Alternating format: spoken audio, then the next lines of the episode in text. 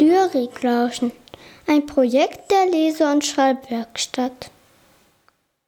Die drei Spatzen von Christian Morgenstern. In einem leeren Haselstrauch, da saßen drei Spatzen, Bauch an Bauch. Der Erich rechts und links der Franz und mittendrin der freche Hans. Sie haben die Augen zu, ganz zu. Und oben drüber, da schneit es. Hu. Sie rücken zusammen, dicht an dicht. So warm wie der Hans hat's niemand nicht. Sie hören alle drei ihre Herzlein gepoch, und wenn sie nicht fort sind, dann sitzen sie noch.